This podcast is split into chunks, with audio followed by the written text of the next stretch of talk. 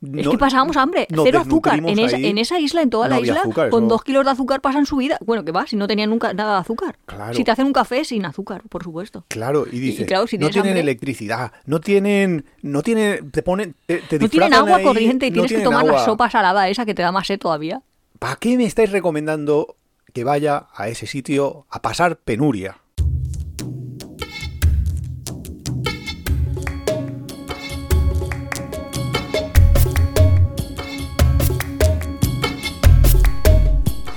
Hola, somos Iván y Nuria. Esto es el capítulo 10 de la tercera temporada y hoy vamos a hablar de un destino.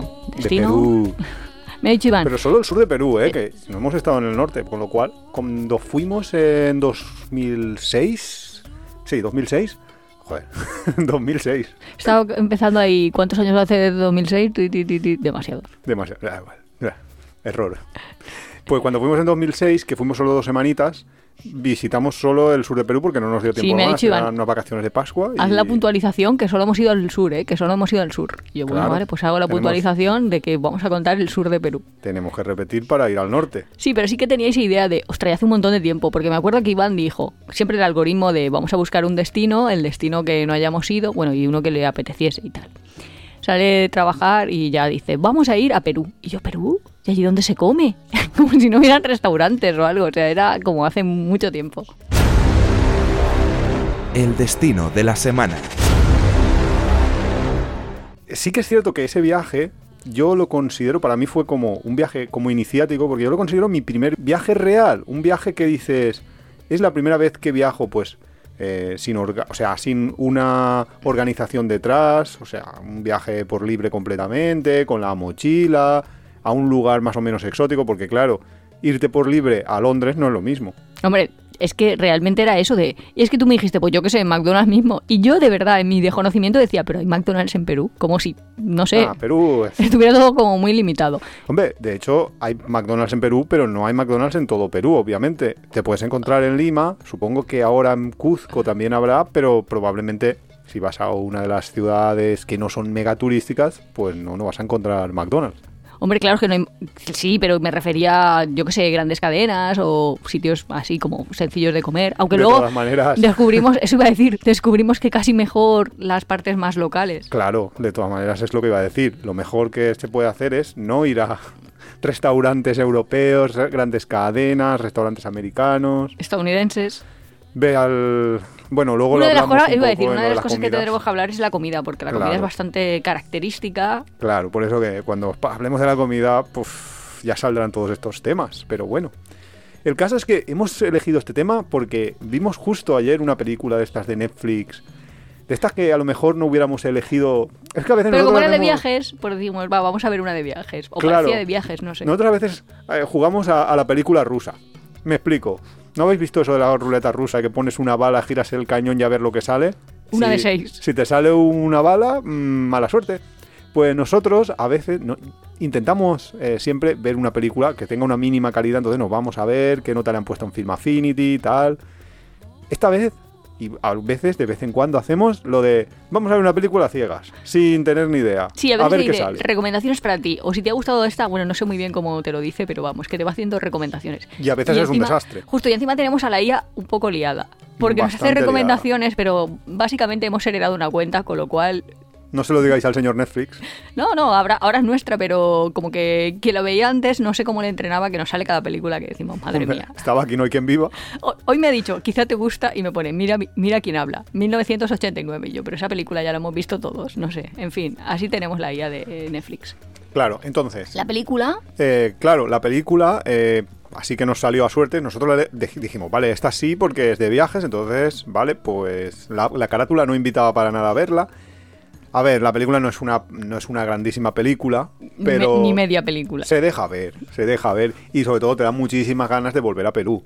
La película se llama Hasta que nos volvamos a encontrar y no voy a desvelar por qué se llama así, porque es por una palabra de- del idioma y que te lo cuentan en la película. el Ah, es por eso. pues, yo, yo me acabo de dar cuenta ahora. O sea, sí, sí que he visto la película y sí que. Digo, a ver si se me durmió anoche. No me había enterado. El caso, que la película, pues dijimos, ostras, habrá que hablar de Perú, porque la, la película un poco va centrada... Lo, lo único bueno que tienes es que sale el chaval ese que es guapito. Nuria y sus descripciones de películas. Creo que se llama Max Iglesias y que Ah, era sí, del, de física o química, de la serie esta española. El caso, que más o menos este chaval, que es arquitecto, es el típico arquitecto así súper mm, Sí. guayón de toda la vida, ¿no? De voy a ser el mejor. Hombre, iba a hacer un hotel siete estrellas, con eso te lo digo todo. Claro, que solo había uno en el mundo, en Dubái y no sé qué, y él lo iba a hacer ahí en Cusco. Entonces, pues, Cusco. en Cusco. Entonces pasa lo que tiene que pasar y es que se encuentra con una mm, una limeña. Bueno, realmente no sé si es de Lima o si es del propio Cusco porque su, Sí, su será, tía sí será. que vive allí, pero vamos, con una peruana. Se encuentra ahí con una peruana que lo vuelve loco y deja de querer. Pero no, no, Ay, tampoco. no, no, no. Vale. Bueno, también No o sea, hemos traído el capítulo por eso, pero también porque un compañero me dijo, oye, voy a ir a Perú a ver si hay algo en el podcast, a ver qué me recomendáis, qué Pues no me no hay nada en el recomendáis. podcast, pero te vamos. Y nosotros dijimos, bueno, bueno, pues episodio a la carta. Claro, sí que tenemos así retazos, alguna anécdota que hemos ido contando sobre el viaje a Perú, pero no teníamos un capítulo específico para, para Perú, con lo cual, primera recomendación, ver la película esta, que más o menos te enfoca Por lo menos el te entrarán ganas. Bueno, y lo que es la plaza de armas. Sí, vas a ver paisajes, claro, y un poquito eh, Bueno, del país. no lo hemos dicho y supongo que todo el mundo lo sabrá, pero igual hay gente nuria por el mundo que a lo mejor dicen Perú, ¿qué es lo de Perú? Perú es lo de Machu Picchu, así. Perú es lo de Machu Picchu. No, porque a mí también, bueno, digo, vamos a ir a Perú. Para mí Perú, que está en el mismo saco que Ecuador, Panamá, Colombia, ¿sabes? De, vale, voy a ir a un país de por ahí, pero que voy a ver allí. De hecho, yo vivía con unas compañeras de piso y dije, voy a ir a Perú y me dijeron, ¿para qué? Y yo, pues, pues no sé, habrá algo que ver si lo ha elegido Pues menos mal que no ibas a Paraguay. Claro, ¿para qué paraguayo? Pues eso. No, pues yo qué sé, habrá gente de todo tipo. ya. Es que hay gente que tampoco es que creamos Vale, vamos a centrarnos. Perú, Sudamérica, en la parte de- del Pacífico, en la, en la parte para los que a la izquierda, en el mapa. Claro, de hecho yo estaba en una excursión en el propio Perú y me dijeron, este es el punto más septentrional o no sé qué de todo el continente sudamericano, o sea, básicamente que más a la izquierda del continente sudamericano, continente, no ya irte a las islas no podías. Y yo dije, ah, sí, Ah, bueno. Pues, pues vale, pues nos hemos ido Pero muy para allá. entera uno viajando. No, pero de, nos hemos ido de la playa muy para la izquierda, muy para la izquierda donde se acaba el mapa. Madre mía, que pensando en... Mira, es que me ha venido, se me ha cruzado. Y, y Lo voy, a, sí, sí, yo voy a hacer un paréntesis porque es que esto es un paréntesis que además hay que hacerlo ahora mismo porque es ahora mismo cuando está pasando. Y cuando está pasando hay que contar las cosas. No sé si conocéis de YouTube un canal que se llama Vicesat, que es bastante famosillo porque, no sé, tiene más de un millón de seguidores. Un es- millón. Sí, sí, bastante más. En el mundo motor es famoso. Sí, es un chaval que creo que es de Madrid, que construye pues patinetes eléctricos, eh, se ha montado yo que sé, una bicicleta a motor con un motor de combustión, cosas así. Es ingeniero sin ser ingeniero. Sí, eh, yo creo que él no tiene ninguna carrera y tal, pero que le mola ahí pues el trastear con todos los aparatillos que caen en sus manos y entonces pues ha montado un canal que es bastante interesante. Pues los últimos vídeos, creo que lleva ya dos últimos vídeos así, son su aventura que se ha ido a Polonia a comprarse un coche. Entonces, porque él siempre hace eso, ¿no? Compra muchos coches, los transforma, los arregla, le enseña cómo es todo el proceso. Pues se ha ido a Polonia a por un coche. Había un vídeo de, mm, de él que se iba a China porque lo invitaban una empresa, una fábrica, para que le diera su opinión sobre el nuevo diseño de no sé qué, no sé cuántos, que, en el que dijo que era su primer viaje fuera de España. Pero y es este que es, el segundo. El turismo Hay es un gran invento. Que verlo. Paco Martínez Soria, versión de siglo XXI. Pero dices, ostras, la gente es, Es así. alucinante, es alucinante verlo cuando descubre cómo es un váter, un váter que es diferente Polaco. que el suyo. Eh, Ahora en el último es, es un váter alemán y sus váteres como no son exactamente igual que los tuyos, pues eh, es un, es- hay que verlo, eso hay que verlo porque es que Por eso digo que hay gente... es el descubrimiento de un viaje, es que realmente estás viendo cómo un chavalín jovencito acaba de ver el mundo y ver que no todo es como, como es en su casa. Y es bastante interesante. Cierro paréntesis. Pues ya no sé por dónde íbamos, he perdido un poco el hilo, pero vamos. Tampoco, pero bueno. Que Perú ya lo ubicábamos geológicamente o Geológica- geográficamente. geológicamente- Geológicamente no. Se construyó cuando la Tierra y eso. Pleistoceno. No va, pero geográficamente, Y pues Dios ahí. levantó un dedo. Su- Sudamérica. Ya Sí. lo tenemos. A la izquierda. A la izquierda, en el mapa. Y luego ya, pues. Al lado Brasil, por debajo Chile, Bolivia también está pegadito. Esas cosas. Sí, a mí me suena Perú-Bolivia, pero porque era el mismo viaje para mí.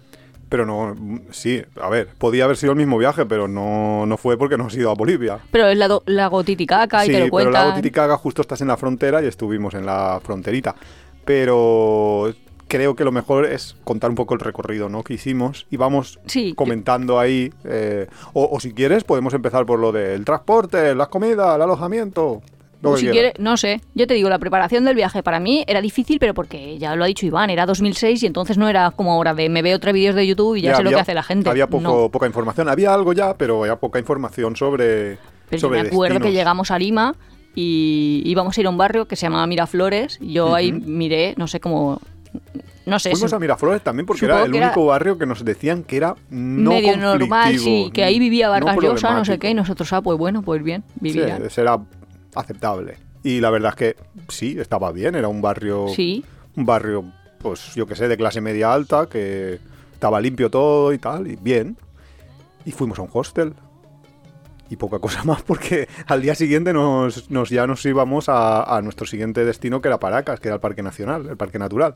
la verdad es que Ah, eso lo lo único- preparó Iván. Sí, pero lo único, un, un segundo, lo único que me acuerdo de, de Lima es que llegamos y por la tarde había una niebla que, lo, que, que estaba completamente cerrado, no veías mucho más allá de una calle. Y por el- la mañana siguiente, de nuevo volví a ver niebla y preguntamos y nos dijeron, no, no, si es que esto es la contaminación, Sí, el era como smog, que polución. aquí está siempre así. No sé cómo será hoy en día. Sí, No que a lo mejor de- sobre las ciudades chinas eso lo comentan mucho. Sí, O sea, que la gente tiene como la... Pero eso iba a decir, que la gente a lo mejor tiene en su ideario, mm, yo Sí, qué sé, como más China contaminación, pero de- quizás no Perú contaminación. Y bueno, en realidad Perú no, Lima en concreto, porque el resto de Perú mm, nada de nada.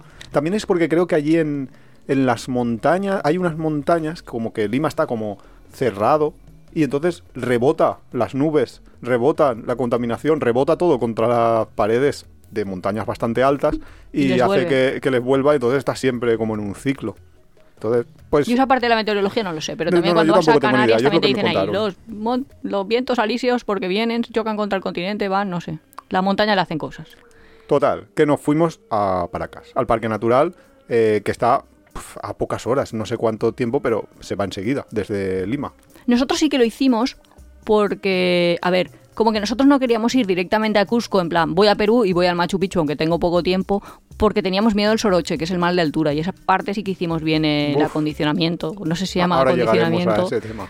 pero aún así, pero aún así eh, mi amigo este que me ha dicho que se va a ir, va directamente y dice, no, pero estamos tres horas ahí parados en, para Bueno, pues- acondicionarnos. Y yo dije, jope, tampoco suerte, te creas que la hemoglobina va ahí que en tres horas. Y además es que eso es una cosa interna tuya, de cada persona puede ser diferente, y si va mucha gente es bastante probable que a uno de, de los, de los que vaya en el grupo le pegue. Con lo cual lo de las tres horas mm, lo veo insuficiente y bastante peligroso, pero bueno. En la película también se menciona, por cierto, que, Es que pasa el siempre, español que va no, no le pasa lo del soroche y es como una cosa extraña. Pero bueno, eh, te puede pasar o no te puede pasar. A mí me pasó en, en el Colca, en el valle del. en el cañón del Colca, que ahora ya llegaremos ahí, pero. Y luego a Nuria le pasó en Machu Picchu. Pero con lo cual. Claro, eh, pensar que es que se está, está puede pasar en un a muchísima distinto. altitud. Sí, sí, sí, sí, son 4.000. eh, es que. Bueno, tampoco es que todos los días estés a un no todos 4.000, los pero las no montañas 4.000, sí, pero, pero... en 3.000, sí. Y entonces, claro, piensa que, yo qué sé, que un eritrocito vive 90 días, con lo cual, pues te- si tienes bajas presiones No, que estás atmosféricas, hablando muy raro, que coño, es un un, eritrocito. un glóbulo rojo de estos. Vale, pues di glóbulo rojo, pero no digas decir que, eritrocito. en realidad, si estás mucho tiempo allí, pues ya se... Tu cuerpo se habitúa, pero mucho tiempo relativo, no mucho tiempo. Tres horas frente a 90 días, creo que todo el mundo ve de, uy, pues poco cambio van a notar. Los eritrocitos. No, bueno, luego entramos ahí, pero yo me acuerdo que fuimos a una isla allí y habían unos niños jugando al fútbol que estaban diciendo, aquí le ganamos nosotros a Ronaldo. O Claro. a- bueno, a Ronaldinho, que era de esa Claro. época, no a Cristiano Ronaldo. Claro. Es Y era, que... es que, te hago- o sea, es que nosotros no podíamos. Tienes como una anemia Ahora llegamos a este sí. punto, pero, pero es que claro, es que con la altura, pues tus capacidades físicas se ven muy mermadas. Con lo cual, llegar de repente a Cuzco, Cusco, y querer Cusco hacer dicen ellos, sí. la ruta del Inca es la puñetera locura, porque es que es muy Eso es lo que yo probable decía, que te pase a ti a o a los- otro de tu grupo algo. Y Que a todos los escuchantes mm, sí que tienen que tener cierto cuidado. Claro, con lo cual, mm, pensároslo. El caso, que llegamos a Paracas, Paracas muy bonito, porque eso, y además ¿Hay ahí, focas? ahí no hay, no hay soroche, eso está a nivel del mar, hay focas. De hecho, Y- hay muchas focas, más, sí, y que yo no me los imaginaba. No, es un parque natural, es, un- es una reserva, es muy chulo. Ves, yo es la primera vez que pude estar casi, bueno, casi no, tocando realmente una cigüeña. Nunca había. Una cigüeña. Las había visto ahí a lo lejos, porque yo que sé, ahí en Segovia hay, pero, pero allí también habían cigüeñas, había. No, yo lo pues, que me acuerdo es eso de, no sé, te voy a decir que son focas y luego igual son Bueno, leones sí, marinos yo- o son nutrias o son Cristo que lo No, fundó, no, que yo me nutrias no, mucho. pero leones marinos o focas. Yo creo que son focas, pero bueno. Pero había muchas, muchas. Pero había muchas y vas con una excursión ahí en un barquito Mm. y hay una isla ahí que está llenísima de, de focas y de la mierda de las focas porque lo bueno, pero eso se- todo. lo gastan para, para Sí, abonar. eso es abono, todo bien. Eso, eso todo bien. Lo único que pasa es que pues es un poco así como mucha mierda. El caso que es bonito, es muy chulo. No sé. Y se- luego, haces, sí, haces la típica excursión, luego vas ahí a unos sitios, a la playa, a comer pescaditos Sí. y esas cosas que si os gustan también están bien. Está bastante orientado al turismo. Muy orientado al turismo. Pero también es verdad que no lo sabemos y desde el 2006 no lo veíamos masificado. O sea, tú ibas, Claro, desde- reservabas directamente la excursión, Desde la ibas allí, perspectiva 2006 llegabas es a las barquitas y estaba bien. Nosotros conocimos justo en el trayecto que iba desde Lima hasta, hasta Paracas. Paracas está en Pisco. Pisco es bastante conocido, ¿no? Porque hay una bebida que se llama Pisco Sour o algo así, una bebida alcohólica, y, y es bastante conocido por eso, o sea, te puede sonar de ahí. Y nosotros ahí conocimos en el trayecto un peruano que ya era español, o sea, sus padres eran peruanos, pero ya había él nacido en España. Sí, era hijo de migrantes Sí, que iba y vivía en Madrid. y que estaba haciendo un viaje pues por el país de sus padres, en, por Perú. Y lo conocimos y él después se iban a hacer, que es también una cosa muy típica, se iban a hacer como una especie de, mm, no sé cómo se dice, snowboard por el agua, por el, por la arena del desierto. Te subían allí arriba, encima de una duna, y tú te lanzabas con los snow por el desierto. Y era muy típico Pero también. no con eso. tablas, con, Con tablas, con con tablas esquís. Ah, vale, vale. con vale. tablas de snow. Te lanzabas ahí por la ola de arena. También es muy típico eh, ir con, con por encima de- del desierto. Es que toda aquella zona es como muy desértica, es como arena mm, de desierto, pero está justo al lado del mar. Es bastante, bastante chulo. Es un poco. Me, me recordaba al Sahara, pero con mar. Aunque el Sahara también tiene trozos con el mar. Pero bueno, me recordaba ahí eso. Esa es la imagen que, Sí, y es lo que decimos, que nosotros tampoco podemos hacer muchas recomendaciones porque no sé desde el 2006 hasta ahora si esto que yo lo veía de, buah, es, lo recomiendo 100%, eh, hay turismo pero no está explotado en el sentido de que puedes comprar excursiones pero no te va a estar molestando la gente, no sé ahora cómo Y estará. sobre todo que era muy barato. No sé ahora, yo no puedo asegurarlo. Lo que sí que he visto en otros blogs es que se sigue haciendo esta ruta más o menos. Yo la había visto porque es la que recomendaba la Lonely Planet en aquel momento. No sé en, en este momento porque tengo, eh, porque no he visto la Lonely Planet, tengo la de, aquel, de aquella época. Y en los blogs de la gente que ha viajado hace poco, se- siguen haciendo más o menos la misma ruta. Con lo cual, Ah, vale, o sea que sí que es recomendable que es todavía. recomendable. O sea, nuestro tip es informaros, pero nosotros sí que lo recomendamos. Sí. Luego, Pisco, Paracas, vale, es- esto es esta zona. Eh, no me acuerdo cómo se llama, pero justo luego nos fuimos a Nazca, ¿vale? Nazca es, ahora os sonará muchos por las líneas de Nazca, pero justo al lado de donde están los aviones de Nazca había unos enterramientos que estaban allí en una especie de, es- no sé, había un- una exploración arqueológica, pero estaba abandonada, o sea, habían unos agujeros en el suelo, no había nadie, nadie vigilando ni nadie en- haciendo nada, y dentro de esos agujeros había mogollón de momias. Sí, ahora que ha sido lo que ha contado Iván, ahora que ha sido el centenario del descubrimiento de la momia de Tutankamón, que pues hacían reportajes y te contaban cómo era, pues yo cuando estuvimos en ese sitio tenía esa sensación. Nosotros llegamos ahí a lo que vamos a llamar la esplanadita y nos dijeron, ah, pues si queréis visitar, aquí hay, bueno, no nos dijeron hay un yacimiento, pero en plan, se han encontrado pues restos de una civilización y se han encontrado Momias. Sí, bueno, enterramientos. decían ellos, entonces, pero los vamos, enterramientos eran tal cual ánforas, ánforas, eh, no sé cómo decir, porque no eran ánforas marinas, eran como maceteros gigantes ahí, como lo de guardar aceite, básicamente. Y dentro habían huesos, pero de huesos de gente, bueno, claro que huesos de gente, no van a ser no huesos a de animales. Familias ahí enteras, todas puestecitas, los colocaban como en posición. Vamos, es que era como hacer conservas con personas al enterrarlas, pero que lo encontrabas ahí perfectamente, que de ahí ahora mismo si eso se descubriese pueden salir un montón de tesis doctorales y estudios súper interesantes. Y lo tenían ahí tal cual que íbamos Iván y yo, con dos chicos de allí, Sí, Nada, con- va- con vamos a abrir esta los vasija como quien abre, yo que sé, una bote de conserva, podías- a ver qué sale. Y podías yo me acuerdo. una foto en- dentro de la tumba. Sí, sí, yo en ese momento Es que era exactamente igual había que estudiado si- medicina y habíamos dado anatomía y yo de hecho quería ver porque, bueno, no es que venga mucho al caso, pero hice ahí un montón de fotos porque las caderas de esas personas tienen eh, la, angula- o sea, la angulación de la cabeza femoral la tenían bastante diferente y decíamos, ostras, qué raro, esto para el profesor de anatomía puede ser ahí como muy interesante.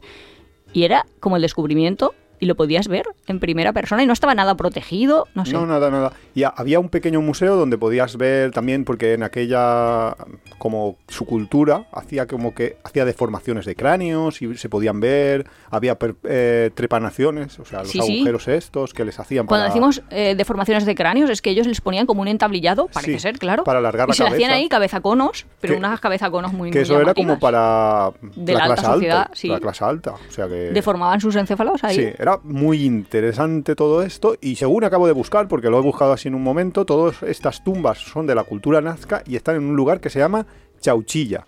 Y me imagino yo que eso sí que es imposible que lo veáis como lo vimos nosotros. pero si es que porque- lo, lo podías ver. Descubrimiento arqueológico, vamos, que podías ir abriendo tú botes Hombre, de o, esos. o cogerte la, la plumita y empezar tú a rascar. Es que podías hacer cualquier cosa. porque se habrán perdido muchas cosas, porque la gente iba ahí más de y- uno se habrá llevado algo. Pero vamos, era, es que parecía como el Valle de los Reyes, quien haya estado en, En Egipto, Egipto, sí. como que pudieras ir libremente por dentro de las tumbas buscando tú todos tus tesoritos. O sea, era algo alucinante. Ahora supongo que estará todo más protegido y más y con más cuidado, porque eh, vamos, lo que había era un desmadre. No, un de madre tampoco, lo que pasa es que Hombre, preguntábamos la- si nos lo contaban, pero, que gente, realmente. porque la gente no quería. Quiero decir que si hubiera habido un grupo de gente que hubiera dicho Eh, voy a saquear tumbas, hubiera saqueado tumbas. Es Sí, que- sí, eran enterramientos dentro de vasijas. sí. Bueno, dentro de vasijas a veces había, a veces. yo- claro, ver, algunos estaban claro, sacados al, fuera, a- claro. al lado y pues, se colocaban en la misma posición donde habían sido encontrados. La verdad es que es súper interesante. Muy interesante y estaba justo al lado de otra de las de los lugares top para mí el segundo de Perú, que es las líneas de Nazca. Así que yo muchas veces digo, a la gente en Argentina le, recom- le recomiendo Nazca y no lo conoce. Y es que, claro, como está en Perú, ahí no Pues, hubiera eh, sus recomendaciones. Falla ¿sabes? un poco la geografía, Sí, sí, sí, vosotros ya lo sabéis que lo que yo os diga lo tenéis que buscar. buscar dos veces. Sí, sí. Y No. las líneas de Nazca, La línea de Nazca es una a mí es una de las pasada. cosas que más... O sea, que yo a veces sueño todavía, me acuerdo. No, Sí. no sé, es como muy interesante de ver. La línea de Nazca básicamente son eh, la cultura Nazca ¿no? hacia, pues creo que sí que se llaman geoglifos, eh, pero vamos, básicamente son rayas, líneas, dibujos. Son como hacían- acequias, o sea, es como cavar eh, en el suelo, y- como mínimo 50 centímetros de ancho y... Pero la, la cuestión es que tú desde el suelo no ves nada. Desde el suelo mm, llegas como a apreciar pues que ahí hay algo. Pero sí. para ver el dibujo te tienes que ir al aire. Tienes que verlo desde arriba. También hay como De unas hecho, pasarelas, desde- ¿no? Se puede ver, aunque te va a desvelar un poco la... Yo no lo haría, yo lo haría en... Verlo en Google, en Google Maps, entonces si lo ves desde arriba, pues lo ves. Y lo que dice Nuria, desde unas pasarelas que hay en unas montañitas, pues se puede llegar a ver eh, un poquito, ¿no? Te hace una idea. Pero como se ve de verdad, como se ve bien, es pillándote una avioneta, que es lo que hicimos para, para verlo, que en ese momento era una cosa súper económica. No sé si costaba como 30 euros por persona. No, no, no. Era o lo negociamos, lo Eh, negociamos a ese precio. No, no, negociamos 50 dólares cada uno. O sea, no era una cosa como barata. 50 era. Mm, pues Sí, sí, yo, creo que valía más. 100 y negociamos 50 porque ya el hombre ya había llenado su avioneta todos menos dos. Bueno, básicamente tenía dos y nosotros le dijimos, oye, pues si te damos tiempo podemos subir. Y el hombre dijo, pues no, bueno, pues preguntarle a mi jefe. Es eso, pues nada. tal. Y nosotros dijimos, mira, pues 100 tenemos. Así que... Y ya cuando vio el billete dijo, bueno, va, pues que suban, pobres Sí, chavales. Total, que lo vimos y la verdad es que es Es muy chulo, ¿eh? Bueno, hay un- ahí sí que hay un museo, lo puedes ver en la parte, o sea, pero Sí. es mejor hacerlo, yo creo, bueno, claro, también que te voy a decir yo, pero nosotros hicimos, en vez de fijarnos en el museo, al revés, primero hicimos la excursión, o sea, subimos a la avioneta, lo vimos todo y luego fuimos al museo, con lo cual cuando estábamos en la avioneta, pues te Te sorprendía, un sorprendía montón. todavía más. Y, eran avionetas, avionetas, que dices, madre mía, esto tiene un accidente eran y- y, se rompe. Cessna de hélices pequeñitos de seis personas, ocho personas. todo Y encima sin puertas, que es ahí como en las películas pero de Mars que cinturón de seguridad. Hombre, claro que con cinturón. A ver, estamos vivos. Pero quiero decir que subes en un avioncito de esos y, y puedes mirar así Hombre, por la ventanilla que es por la las puerta. habían quitado para que sí, para las que habían quitado para que se viera mejor.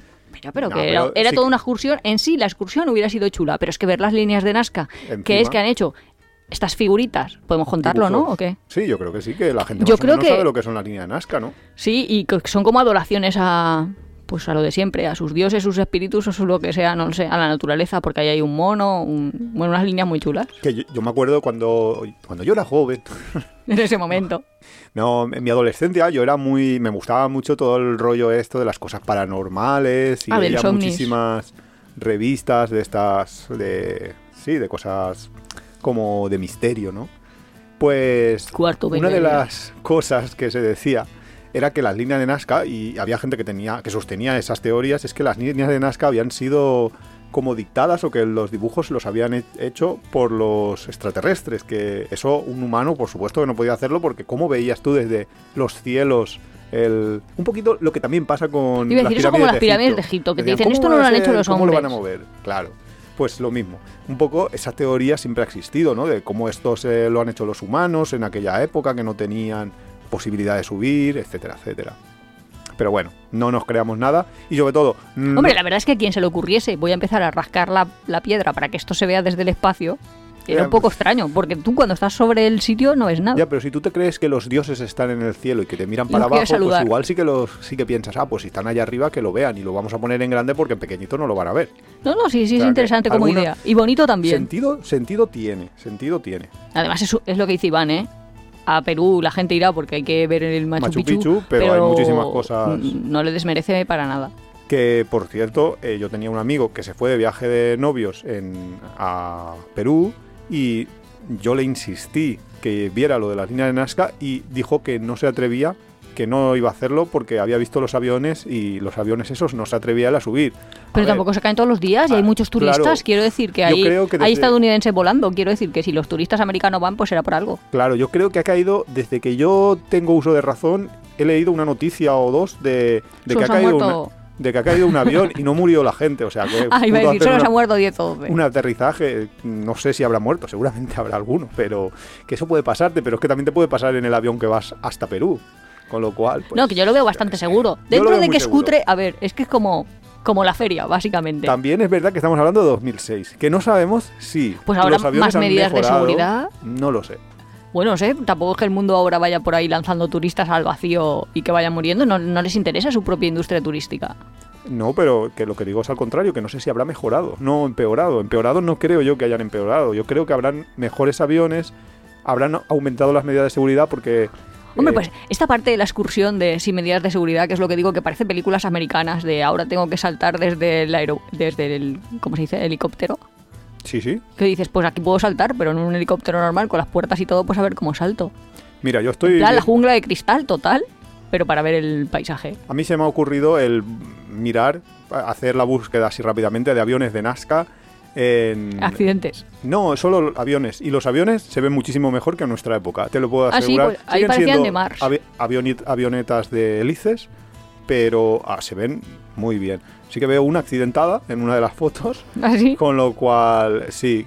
ah, Parece ser que hubo cinco muertos en 2008, pero parece ser que esa es la única noticia así como de, de muertos. O sea que Yo, si la probabilidad baja. si alguien va, como esta persona que no voy a decir su nombre, y nos dice, no, no, pero yo a Nazca no voy por si hay un accidente, dices, venga, va. Ves. Si, si, es lo que dice Iván, si te puede pasar accidente solo yendo hasta allí. Claro, te pueden pasar, uff, y luego las carreteras como conducen. Bueno, las que- carreteras también vamos a entrar. sí, Yo lo tengo ahí apuntadito. Ahora entraremos, pero, pero vamos, que no, que no sea el miedo una de las barreras. ¿De dónde, desde Nazca, dónde nos fuimos? A Arequipa.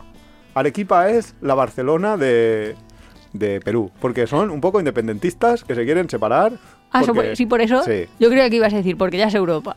no, porque son un poco, o sea, se- quieren ser independientes. Entonces, toda la vida han querido ser un poco más independientes, pero, pero vamos, es un poco así el... eh, tienen así como la mentalidad de "Uf, los, los limeños, los no sé qué. ¿Ah, sí? Sí, tienen eso. Porque. Perú, ¿cuántos millones de habitantes tiene? Pues no lo sé, pero eso te lo dice Google en un momento. Bueno, sí, tampoco es que... Pero vamos, a, a Arequipa nosotros fuimos y la- el motivo por el que fuimos no era por Arequipa en sí, que es muy bonito y la ciudad lo merece, pero nosotros teníamos poco tiempo, nosotros fuimos por el cañón del Colca. Ah, que la excursión del Cañón del Colca me encantó. Me encantó primero porque hicimos grupo, no sé cómo, o sea, no sé por qué Pues nos porque apuntamos a, nos ese, apuntamos- porque- a una excursión Claro, es que nosotros llegamos a Arequipa y desde Arequipa no teníamos ni puñetera idea, porque eso sí que no aparecía en ningún blog ni en ningún sitio de cómo ir por libre al cañón del Colca. La única opción que habíamos visto era alquilar un coche, pero eso nos salía por un ojo de la cara. Entonces, eh, Además de las fuimos- carreteritas. Y además del dolor de cabeza que puede entrarte si te entras Oroche, Ah, que vamos a entrar vamos, como para vamos. ponerte ahí a conducir. La cuestión es que en, en Arequipa, caminando por la calle, vimos que había una excursión al cañón del Colca que estaba bien de precio, que no sé qué, y dijimos, pues vale, pues nos vamos con esta excursión que Pero- nos lleva, dormíamos una noche, creo solo, y nos volvía a Arequipa. Eso es un poco lo que... Sí, sí, era analógico total, que no sé si era en una farola letreritos de estos de Algo así. apúntate, y allí que nos apuntamos, con Sí. un montón de argentinos y algunos Y peruanos. por eso hicimos grupo. Por cierto, 33 millones de habitantes en Perú. ¿Ves? Es que hay poca gente. Hay poca gente. Para lo grande que es, Para- la verdad sí, que, que sí. quiero decir que... Y además se tiene esa sensación. Sí, solo hay una densidad de 25 habitantes por kilómetro cuadrado. No, y además se tiene esa sensación de que hay muchas... jo- Jope, que escuchas Aymara por ahí, todavía hay mucha gente... Sí, que, que- habla sus idiomas, sus Y, idiomas y que originarios. étnicamente... Y que étnicamente es de, de- que se nota que, que no se ha mezclado mucho con los españoles que fueron. Sí, pero que no es como en Estados Unidos, que yo qué sé, indios originarios hay pocos. Los mataron. ¿Cómo van a ver? Claro, pero que Perú sigue, sigue existiendo y tienen ahí como su cultura, la siguen manteniendo. Bueno, no sé si, no sé la intrahistoria de A ver en qué los- jardín te está metiendo. que no sé si los tratan bien, luego si en los colegios dan Aymara o no, o qué es lo que pasa, pero sí que se ve mucha gente. Sí, yo creo que Y sobre más todo en las zonas están más rurales. Se ha potenciado también, pero vamos, que sí, que se veía Y con, muchísima... a ver, con su folclore, su vestido, su todo esto. Exacto, que no es como Masai, que muchas veces te vas ahí en Masai, Mara y todo esto. Que van Kenia, disfrazados. Que se te han disfrazado porque viene el grupo de turistas. No, no, allí van así porque van así. No, o sea, sus vestidos tradicionales los llevan porque los han llevado sus padres, sus abuelos y porque todavía toda la vida se han llevado. De hecho, tú tienes alumnas que vienen aquí Pero son de Ecuador. de Ecuador, sí, y que también mantienen muchas veces sus vestimentas y demás. Pero bueno, La cosa, que La fuimos cosa, al que Valle fuimos del Colca a ver Colca. a eso. Eh, Ah. Justo que es un cañón, si es que lo dice bien la palabra. claro, a ver, qué nos fuimos? a ver el cóndor. Condorcito. Sí, El condorcito. claro. Ahí, Ahí- vale la pena ser Nuria, porque yo creía que el- es que yo no sé, yo no no me había imaginado nunca que era un cóndor, me lo imaginaba pues como las águilas estas que claro, dice, vamos a ver un cóndor y yo, bueno, tanta historia aquí, pero bueno, me lo estoy pasando bien con esta gente para ver un cóndor, que yo A creía que iba a ser un pajarraco. Sí, yo creía que iba a ser un pájaro ahí, pues como cuando ves, pues eso, un águila ahí de excursión en, en Albacete, no sé decirte. Y no, es un pedazo de, No. de ave gigantesca. Vale muchísimo la pena. Sí, a mí me gustó mucho, pese a que Iván estuvo malo, que de Hombre, hecho... es que a mí me entró el soroche justo ahí. Es que el, el, el Valle del Colca está a 4.500 metros sobre el nivel del mar. Que no es una broma. yo- 4.500 yo lo que no es sé una barbaridad. ¿Cómo a mí no me entró? Porque no, no te entró en ese momento, pues porque los organismos funcionan así, yo qué sé, no, no, no lo sé, no, no tengo ni idea, yo no soy médico, ¿eres tu médico? Ah, sí, eres tu médico. No, ya, pero- Nuria, ¿por qué a mí me entró y a ti no? Qué tonto. No, pero que realmente nos fuimos de excursión, Iván es que se quedó y tiene ahí como una laguna. Pajarito, mira, eh, fuimos a unas termas, a un, porque ahí hay un, un sitio en... Es justo, el Valle del Colca es, el cañón del Colca, el- eh, es un, es un pedazo de cañón que subes.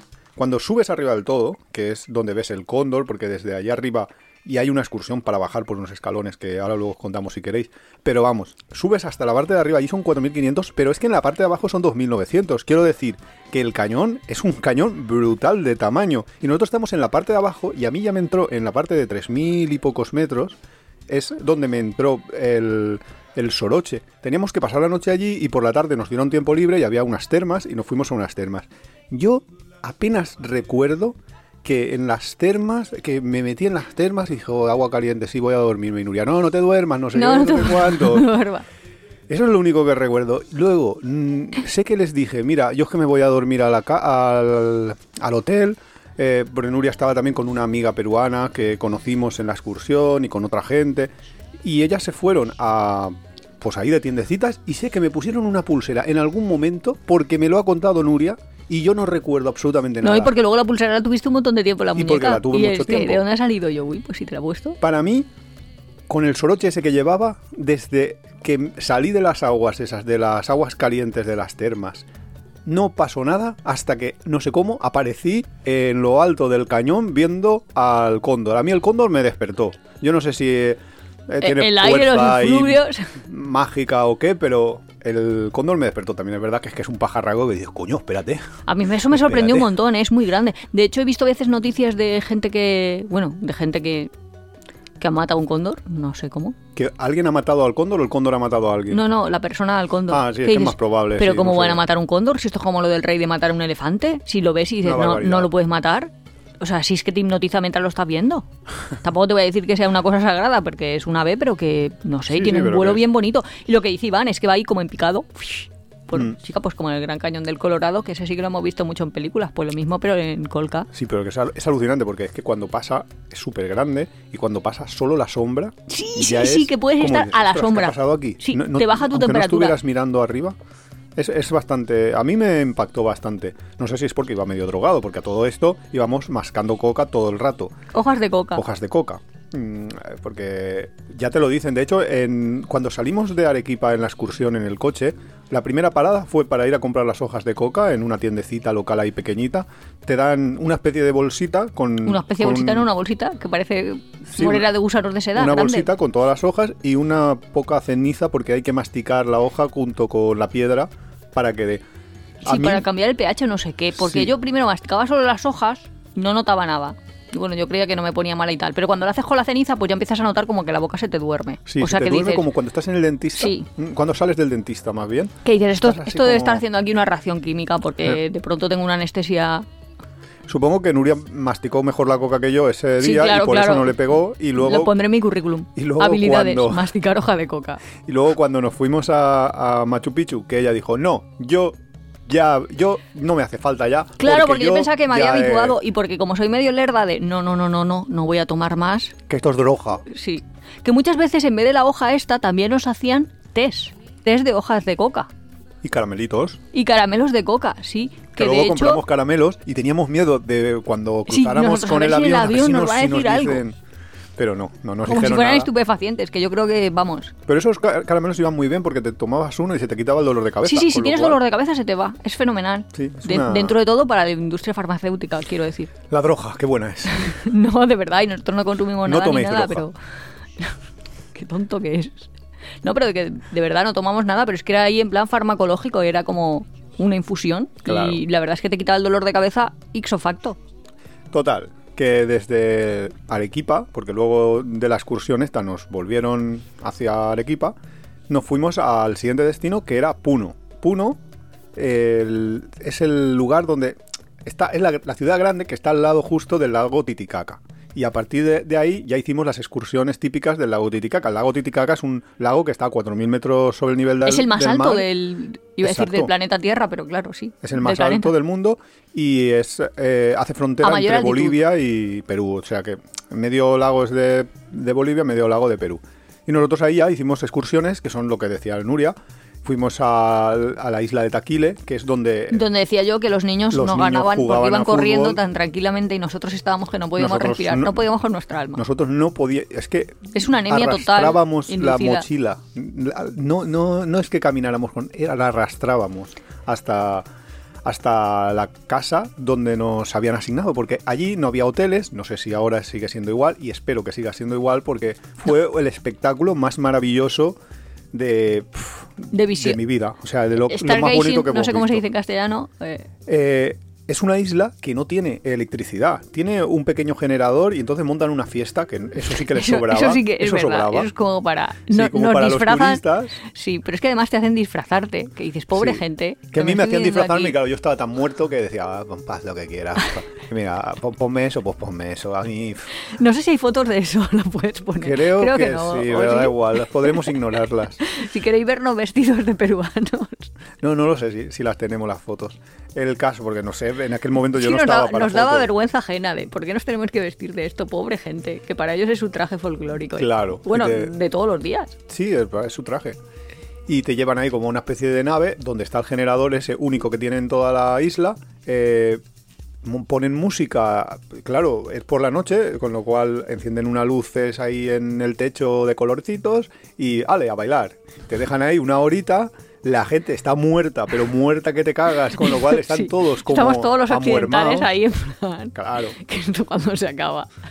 La fiesta más sosa del universo. Sí, y, Pero y nada, se acaba la fiesta y te vas a dormir. Antes te han dado de cenar, que yo recuerdo esa cena como que estaba bueno, pero que era como muy poca cosa, muy una sopita. Que esa gente eh, pasa te- hambre, te lo digo yo que pasan hambre. No lo sé, pero te cocinan lo mismo que comen ellos, con lo cual tú vas a, al final a acabar comiendo lo que comen ellos, vas a dormir en una casa que es una habitación más de su casa.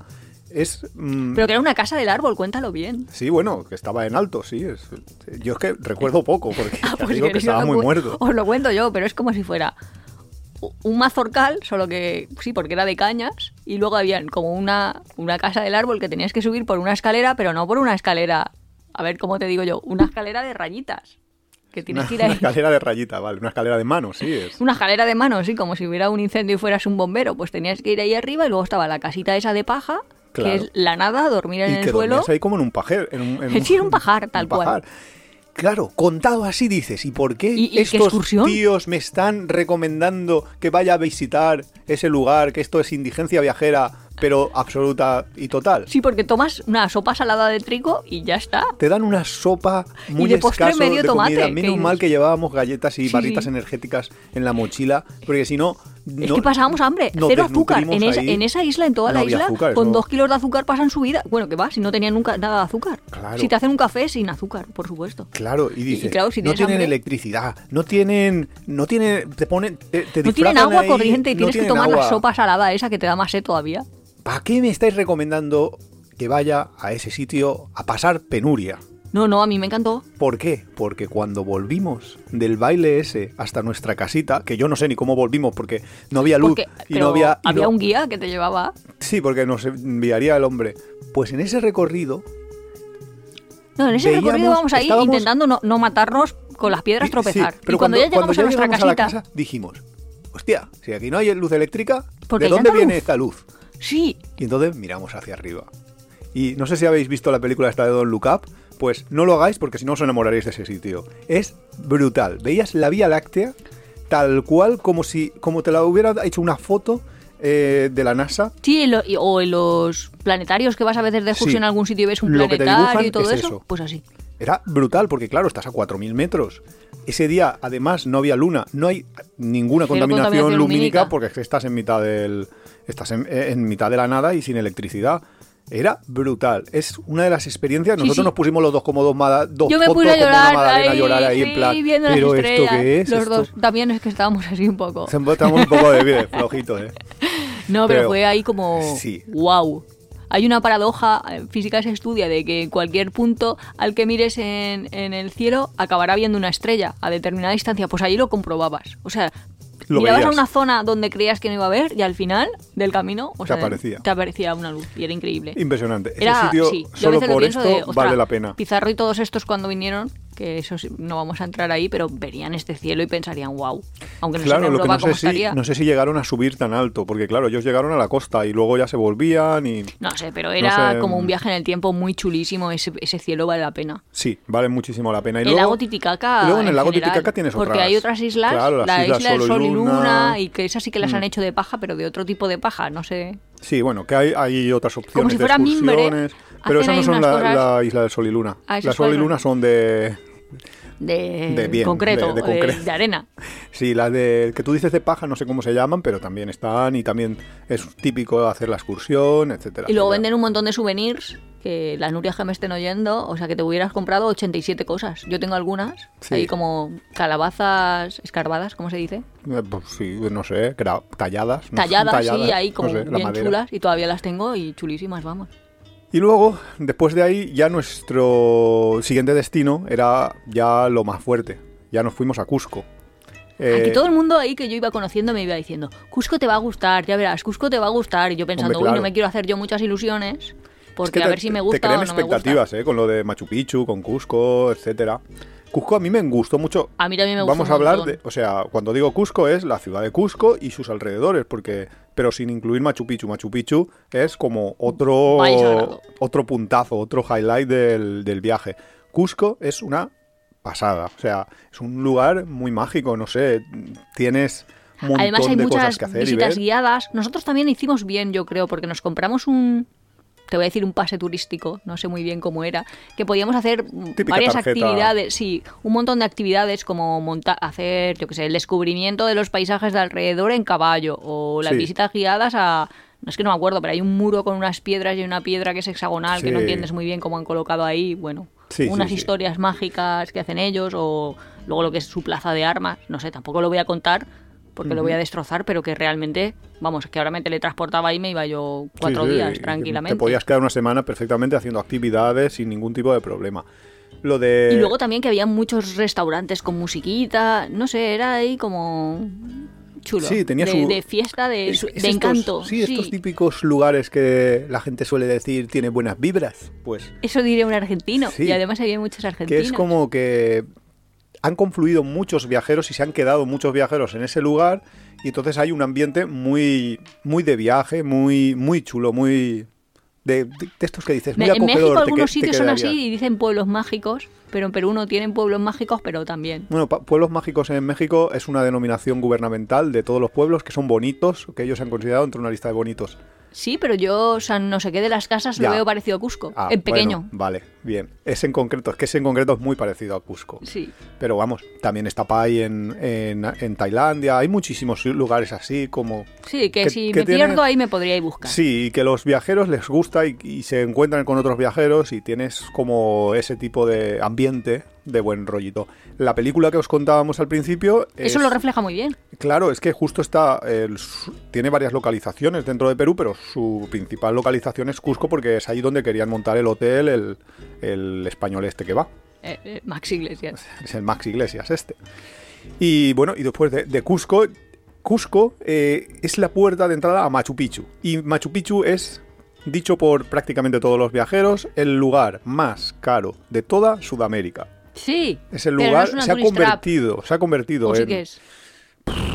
según lo quieras considerar ya, porque, a ver, no es una tourist trap porque sabes a lo que vas, mm, pero un poco sí que lo es porque estás muy perdido, porque es muy difícil saltarte el tener que pagar un montón de dinero por, por visitar o viajar o vivir aquello.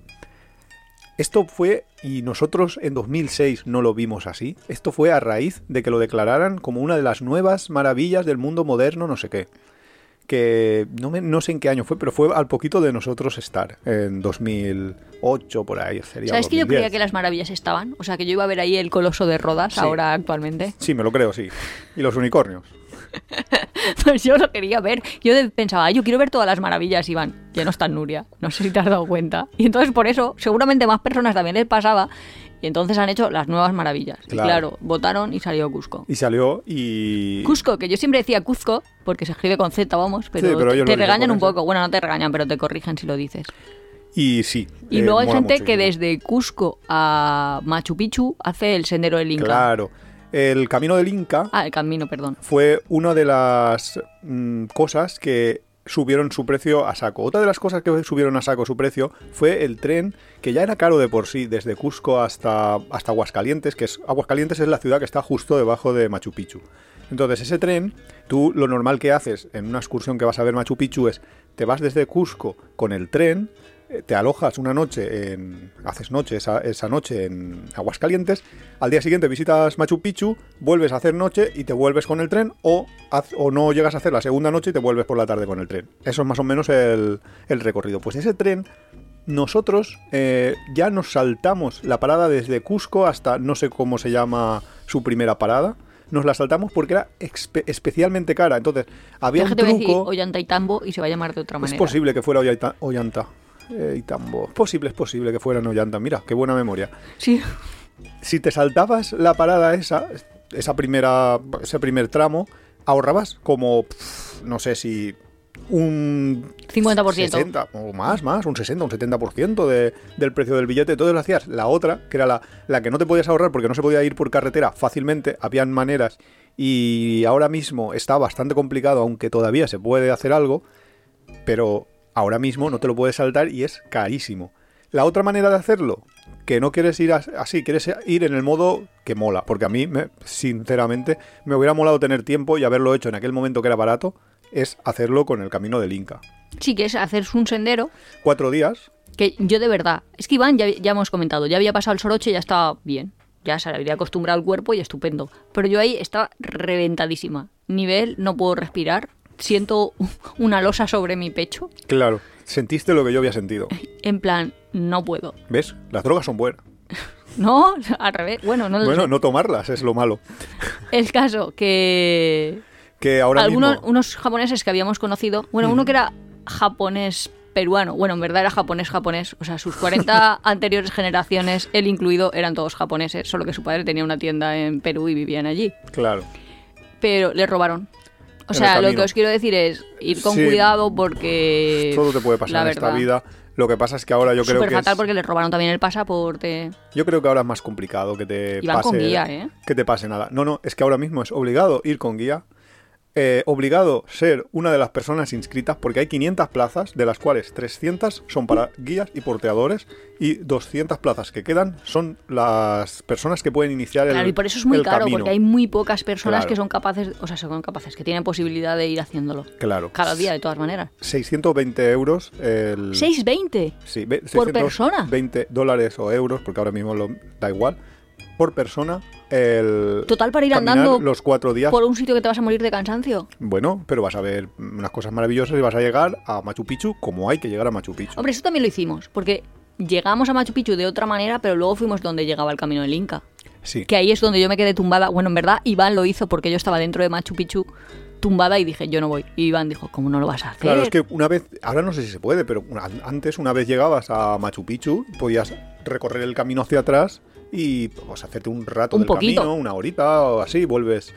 Puedes hacerlo y así tienes un poco la experiencia del camino también, pero Nuria no podía. Yo lo hice, pero Nuria estaba muerta. Yo me quedé ahí, vamos, no me secuestraron porque nadie me quería, pero estaba yo ahí tumbada en el suelo y Iván se fue. La Y dijo, ven a hacer fotos. Y dije, ¿qué fotos ni qué fotos? La alternativa al camino del Inca, que porque claro, no, no hay plazas suficientes para el camino del Inca, es hacer otro camino que se llama Salcantani, o Salcantay, mejor dicho, que es pasas por una montaña que se llama así, Salcantay, y entonces pues parece ser que es, este no tiene límites, y entonces es mucho más barato, 430, que tampoco me parece mucho más barato. También caminas cuatro días desde, desde Cusco, aunque este te acercan un poco, y es el que se ve en la película. En la película no hace el camino del Inca, hace este camino, Ah, pues no está mal porque se ven bastantes pozas. Que no lo hemos dicho, pero se Sí. llama aguas calientes porque hay aguas termales. Y eso sí que lo sí, recuerdo. sí, sí, haberme claro. bañado ahí en las aguas termales con el Machu Picchu, bueno, con la típica montañita ahí al fondo. Claro. eh, Interesante. Y vamos, pero vamos, básicamente eso es lo que os va a costar muchísimo dinero. El llegar hasta Aguascalientes, tan, desde Cusco, tanto si os vais por el camino como si os vais en el tren. Y luego la entrada a Machu Picchu, que no sé cuánto cuesta, pero también otros 100 eh, o más.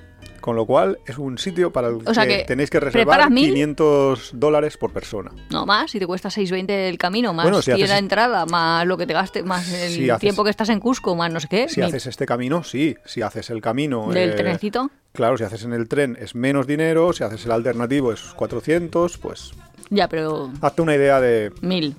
de que es caro. Es caro. ¿Habéis visto, Iván? Siempre calcula por menos. Porque si el alternativo te cuesta 430 y la entrada te cuesta 100, pongamos... Dice, resérvate 500. Si te reservas 500 no entras, Iván. Y luego hay que pagar el autobús, que eso es muy importante. eso es lo más para Nuria importante. lo más importante. El autobús se refiere, Nuria, al que va desde Aguascalientes, que hemos dicho que está en la parte de abajo de Machu Picchu, hasta Machu Picchu, que está en, la- en lo alto de la montaña. Eso ya lo he contado aquí porque eso es uno de mis... ¿Cómo se dice? Regrets? Traumas. No, De eh, tus traumas. Sí, digámoslo, de cosas que te arrepientes de no haber hecho en tu vida. Pues sabes que a mí me dijo un señor, son 15 minutos andando. Y yo dije, oh, pues sí, no voy a pagar... hostel de Cusco. No voy a pagar 5 dólares por 15 minutos andando. Además, el paisaje seguro que es bonito y como parte de la excursión es andar, pues yo ando. Madre mía, en qué Anda, mala anda, hora. anda, andará. Total, que luego eh, no tienes salida, Machu Picchu tienes que volverte a Cusco y desde Cusco nosotros ya lo que hicimos fue volvernos directamente a Lima. Para volver a Lima es un autobús o un avión. El autobús es mucho más barato, pero son 24 horas de autobús. Sí, sí, hay que ser muy fuerte para resistirlo, ¿eh? Sí. Esto... ¿Y el, avión? ¿Cuánto costaba? ¿Por qué no fuimos en avión? El porque era mucho más caro, no era ¿Sí? un poco más caro. Esto a lo mejor el, el- es un autobús. Los autobuses, por cierto, que es como casi... No hemos hablado de lo de alojamiento, transporte, comida, pero transporte casi siempre fuimos en autobuses cama, porque así aprovechabas la noche. Eh, Teníamos 14 días, teníamos dos semanas para ver todo esto. Y eh, ahora lo veo y digo, ostras, Ya. esto yo en un mes o, o más, porque si no me, me aturullo ahora, hoy en día. Pero el transporte casi siempre lo hicimos en autobuses cama que son comodísimos en Perú. Y esto era un autobús cama, eh, pues normal, un autobús que se mm, dormías ahí y no sé cuánto nos costó, pero como 20 dólares, mientras que el avión eran como 400. Entonces la diferencia era bastante abultada. No, no quisimos volar y nos pasó otra de las aventuras que hemos contado ya en el capítulo 36, en el de mitos viajeros de quien no ha viajado, que se nos cayó la carretera. Eso es el Que guayco. eso se llama Huayco y ¿Eso tenéis que ir en a qué ver, capítulo, a de qué temporada? En el 36 de la segunda temporada, que es el de mitos viajeros de gente que no ha viajado. Eh, luego se nos quedó también, por cierto, que no pudimos, eh, porque ya no, no teníamos tiempo material, visitar Puerto Maldonado. Desde Cusco puedes ir hasta esta ciudad que es como la, eh, le llaman como la puerta del Amazonas, porque Ah, empieza el. Amazonas por el lado peruano. Y desde allí puedes hasta viajar, y mucha gente lo hace, el continuar viaje hasta Brasil metiéndose por Ah, yo todo que el tengo ganas hacer Eso es- más lago Titicaca y hacer Bolivia. No sé por qué. pues mira, podemos empezar por Bolivia, volvemos hacia Cusco, nos metemos en Puerto Maldonado, nos metemos Pero en si me vas a Brasil. llevar, espérate que ahora me dice eso y luego me lleva a Cusco y dice, no, al Machu Picchu no vamos que te va a Hombre, costar. 100". Machu Picchu yo no vuelvo. Yo ya he ido dos veces. he ido dos veces. ¿Para qué voy a volver pagando aquí una millonada? No, no, te lo- eso te lo digo seguro. Pero bueno, Ratonerismo viajero.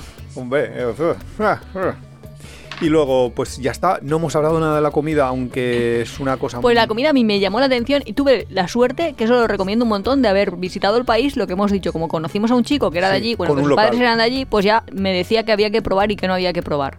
Ya os digo, mucha parte son los piscos estos y todas las bebidas alcohólicas que ahí sí que no entramos. La verdad es que eso ni lo probamos. Pero mucho, una cosa que ellos llaman ceviche, bueno, Bueno, ellos llaman llaman ceviche, todos. todo el mundo llama ceviche. Ahora eso es universal. que es Madrid pescado marinado y está buenísimo, me gustó. Hay de muchísimas maneras. Pescado marinado significa pescado crudo. Sí, que cocinas con limón o bueno, con otras... No sé, es que yo no soy cocinera. Pero está muy interesante probarlo y está bueno. Sí, y luego tienen pues Y luego mil sopas de mil millones de sabores. de patatas. Eso iba a decir, ¿solo de patatas tienen 3.000 especias o eso se pasa en el día diciéndote? no sé cuántos tipos de patatas, pero sí que es cierto que fuimos a un restaurante Especies, que era mm, especialidades de patatas y allí mismo podías eh, pedir no sé cuántos platos con distintos tipos de patatas y fuimos varias veces, cada vez la patata sabía de una manera, era bastante bastante curioso. Y así comidas, bueno, allí se prueba también si te apetece el conejillo de Indias, el cuy, que le llaman. Ah, eso comimos también. Claro, En el- otro que ahora luego no comería raros. porque luego tuvimos de mascotas coballitas, Claro. que siempre lo pensábamos después cuando teníamos las coballitas. Porque es que no es que te pongan comida, a ver cómo lo digo. Pues a ti te ponen, yo sé, pechuga de pollo y no te ponen un pollo, que tú veas un pollo, tú ves un trocito de carne y ya está. No te, si no haces la asociación no piensas ni que eso viene de un animal. Pero es que cuando te ponen ahí un conejillo de indias de estos, una cobaya, te lo ponen ahí con sus patitas, su cabecita, abierto ahí, Sí. en canal. Como el cordero patagónico, que Sí, pero en versión mini y en tu plato. Pues en versión mini. Sí, pero es que tienes un Que plato ahí con una con, con dientecitos y todo. O sea, en, claro. en la primera temporada. Y digo, vale. En la primera temporada tenéis un capítulo de, de comidas extrañas que hemos comido por el mundo, que también es interesante ir a recordar de vez en cuando. Y luego eh, hemos hablado un poco del transporte, de la comida, el alojamiento, pues preparad unos 20 euros por pareja para habitaciones privadas. ¿Ahora? A ¿Has mirado A partir ahora? de, sí, sí, he mirado ahora. O sea, unos A partir de... no, hay veces, eh, si lo miras con antelación, puedes conseguir por 14, puedes conseguir, Ah. depende del sitio, excepto, por supuesto, en Aguascalientes, porque como todo lo relacionado con Machu Picchu es más caro, ahí preparar unos 50 por pareja. Mínimo. Mm, Mínimo, sí, porque a partir de ahí ya puedes subir hasta, Hasta donde quieras. El cielo es el único límite. Y ya está, un poco hemos contado aquí Es Perú, que lo rápido, de Perú, pero recomendable. Es un país, es un destino recomendable. súper Y recomendable. sobre todo que eso, que nos dé miedo hacer algunas cosas. Yo me volví a mañana. Es que tendremos que volver. Ya te Para digo, el lago. Titicaca lo tenemos Sí. que hacer. Sí, yo Y luego toda la parte del norte. Yo creo que cuando vayamos a el Salar de Uyuni es uno de nuestros grandes lugares que no hemos visto todavía, que tenemos ahí en la lista. El día que vayamos a ver el Salar de Uyuni, pues ya nos pasamos otra vez por Cusco, por lo menos, y nos vamos a Puerto Maldonado y, y ya continuamos el viaje desde ahí, hacia donde Sí, sea. además guardamos amigos y mira que hace tiempo, ¿eh? Sí, sí, o sea sí. que esa parte también, mm, la gente muy cálida, muy interesante. Si es que lo de los huaicos une mucho. Escuchar Sí, el sí, programa sí, que sí. hemos comentado. Bueno, pues hasta la próxima. Hasta la semana que viene.